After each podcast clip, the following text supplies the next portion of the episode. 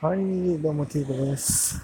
はい、えーとですね、今日クライマックスシリーズの初戦ということでですね、えー、私は球場に行ってまいりました。いや、うん、まあ、球場には行ってるか。球場には行ってるけど、えー、残念ながらハマスタには行けませんでした。はい、今日は僕はですね、えー栃木ゴールデンブレイブス対徳島インディゴソックス独立リーグの日本シリーズみたいなものをね、見に行ってたんですけど、まあその様子というかな、その話については、えー、前の回で話したと思いますね。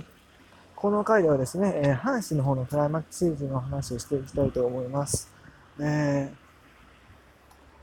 ー、とね、まあ実を言うと、まあ、録音しちゃって、まあ消えちゃったんですけどね、1回目にですね、えー、まあ、全く知らない状態で、試合がどういうふうに進んでるのか知らない状態で、えー、っと、とりあえずその、速報のね、値をリアル、えー、見てですね、えー、リアクションをお届けするっていうのをやってたんですよ。で、まあ、その後半を、えー、まあ今、食べ終わったんですけど、その続きで撮ろうかなと思ってたんですけれども、残念ながらですね、前半のデータが消えてしまったんで、ちょっと一旦中断しまして、救急車が来たもんで、今歩きながら撮ってるんですけれども、えー、はい、えっ、ー、と、まあ、そう、一回撮ってたんですよ、リアクション編っていうの。リアルなリアクションをね、撮ってたんですけど、だんだんそれが消えてしまいまして、えー今もう結果が、試合も終わってですね、結果を知った状態でこれから話していきたいと思います。でもね、そのリアクション取った時すごい僕驚きましたよ。うん。大体どういうこと話すか、話してたかっていうと、まずそのスコアですね、8対7っていう。うん。あの、阪神打線がこんだけ打ったことと、えー、阪神投手陣がこんだけ打たれたことに驚いたんです。はい。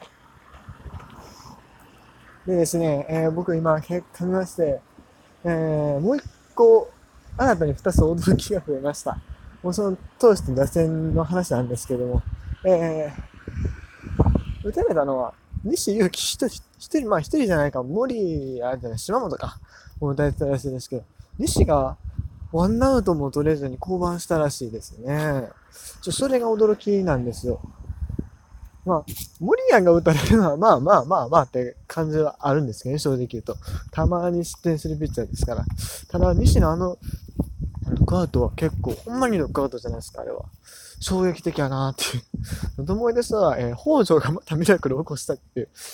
この前もやってたじゃないですか。あの、阪神が6連勝したのが、最初の1戦目が、えー、北条、ね、あの、ミラクルホームランですよ、ほんまに。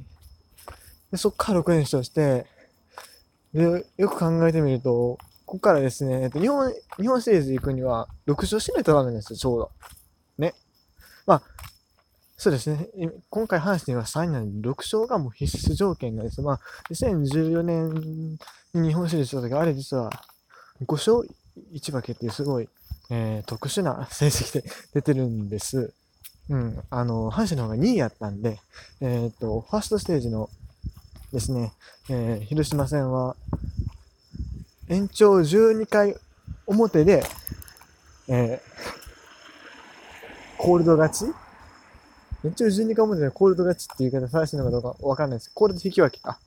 そこでもう、あの、広島が上に行けるその条件が消えちゃったので、延長12回表で試合が終わるって非常にレアなあ試合があったんですけど、僕はそれで観戦したんですけど、今まで。えー、まあですね、そんな感じだったんですけど、今回はもう6連勝が必須なわけですよ。でもその6連勝、この前の6連勝と全く同じスタートをね、切っちゃったっていうね、全く同じっていうかね、あの、北条のホーム、北条が打つっていうね、うん、なんかこれはいけるんちゃうかって思っちゃうところありますよね。はい。うん。で、誰もやっぱりそこにですね、調子乗っちゃいけないっていうか、まあ、阪神なんでね、阪神なんで。うん。で、あとね、こういう若いチームのね、勢いっていうのはね、どっかで急にピッてくるもんなんですよ。一回来たら終わりみたいなとこあるじゃないですか。一回何かつまずくと、もうダメだ。そういうね、だから、一回負けたらもう阪神、今回の阪神なんか終わりな気がするんですよね。まあ、直感ですけどね。うん。この勢いね、えー、止まることなくガンガンガンって歌詞の登っていとしてですけど、まあそんなうまいこといくのかどうか。ね、えー、ピッチャーなんですよ、不安は。いや、バッターも不安なんですけど、ピッチャーも正直不安とか結構あってですね、阪神ポストシーズンはそこそこ出てるんですけども、そのポストシーズンで投げた経験のあるピッチャーっていうのがね、よくよく考えてみると、現役選手だとほとんどいないというか、あるいはいても今、ローテンションに入ってないピッチャーばっかりなんですよね。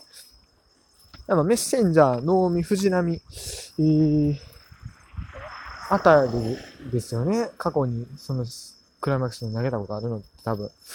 まあ、その辺は、まあメッセはも引退してアメリカ帰っちゃいましたし、能見さんはリリーフ回ってる。慎太郎はフェニックスリーグや。あとまあ岩貞とか秋山とかも経験あるんかな。その辺はどうでしょう。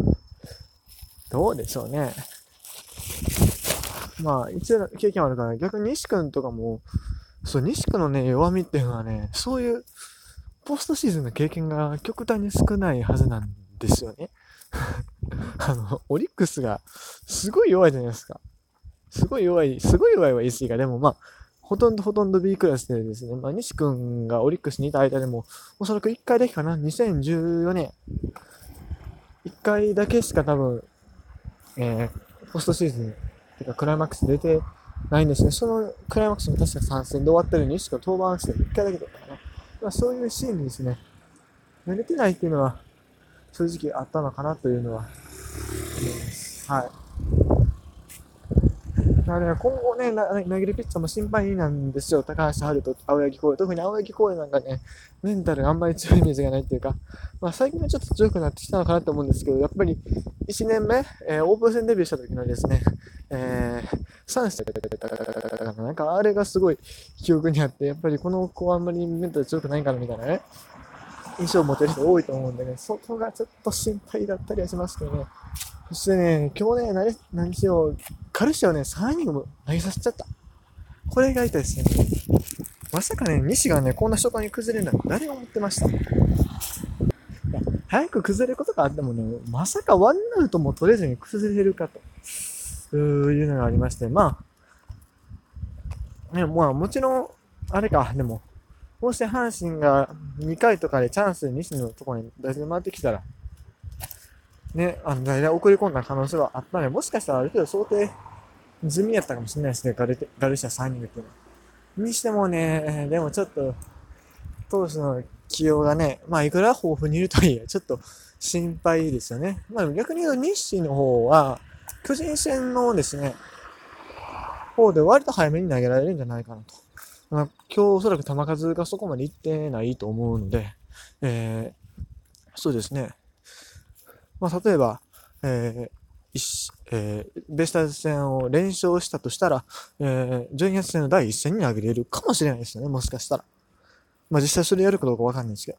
まあ、遅くても2戦目にはいけるでしょうか。そういう意味では、まあ、ある意味、今日勝てたことによってね、まあ、ピッチャーの運用強化出たというか、まあ、西田総さんを置いたことによって、今後のピッチャーの運用が楽になる可能性もちょっとあるのかなと思ったりしますけど、うん。あんまり良くはないかな、でも。うん。はい。ということで。えー、しかしびっくりした。あ、やばい。電池残量があんまりないんですね。まあでも喋り続けますけど、えー、逆にベイスターズの方はね、今日はどうだったんですかね。まあ僕もちらっとしかまだ結果は見てないんですけど、やっぱ系統ミスみたいなところがずっとあったとかなかったとかいう感じらしいですね。うん。まあ、両チームともね、割と積極的にピッチャー吸い込んでいくスタイルではあるんですけれども、やっぱりなんだそのピッチャーの質っていうのは正直差があるっていうのは、まあ客観的に見ても否めないのかなと思います。うん。特にね、あのま、単純なシーズンの防御率っていうのもあるんですけど、上り調子がどうかっていう、その、うん、状態の、ね、問題があるんでね。なんせ今永投手なんかは、まあ今日はそこそこやってたんかな。でも、最後の阪神戦とかめちゃくちゃ打たれてましたからね。そういうところの問題で、逆に阪神投手に割と今好調な人が多いのかなと。でもね、阪神投手でもね、あのー、やっぱ、ジョンソンがね、離脱したんですよ。奥さん、あ奥さんのね、出産の立ち会いっていうことで、えー、離脱しちゃいまして、これがまた痛いですね。えー、ピッチャーが足りないんですよ。ピッチャーが、いや、ピッチャー足りてるか。えっと、だから外国人枠、そう、外国、外国人枠が、どど、ど、余らすことになるんですね。せっかく生まれてが復帰したんですけれども、えまたジョンソンが抜けたことに対抗心枠余ると、正直さ、メッセンジャー引退特例あれもったいなかったんちゃうっていう。普通にポストシーズン待機してほしかったっていうのが僕の考えなんですけどね。うん。だって普通にこういう状況やったらさ、メッセンまあ、先発していけるとこまで行ってとかできたのに。って思っちゃうんですよね。まあ中継ぎでも。ね。ほんまにまあ、奥、奥の手で最終手段として。使えたのになんかもったいないなって、これが後々響いてこなかったらいいんですけどね。まあ、それも阪神はピッチャーいる方なんですけどね。はい。うん、PJ の方は、ジョンソンはね、帰っちゃったので。まあ、そういったジャラって1週間前戻ってくるのかな。まあ、日本シリーズ出たら間に合うでしょうけど。さあ、どうなるか。まあ、ジョンソンはね、うん、でもずっと離脱が多いんですよね。それがやっぱ気になるよね、ファンとしては。うん。まあでも出産、出産ね、まあでも、まあこういう話するのはあれですけど、子作りを向こうでしてるんやとしたら、やっぱオフシーズンになるんで、どうしてもこの辺りの時期になっちゃうのは仕方がない部分もあるんですよね。うん。だって20、何週間でしたっけ？やめとこ。なんかここら辺、20何週間？に ?200 何十日か？ね、あ、やばい。ここら辺の知識が薄いのをバレると、あんまりよろしくないか。まあいいや。まあ、しつこまん方がよかったな。ラジオトーク、これ後からカットできないんですね。えっ、ー、と、まあいいや。えー、ということです。えー、まあ、ジョンソンいないけど、まあ、阪神日本シリーズに出てですね、えー、あのー、はい、戦いましょう。はい、時間がない。終わり。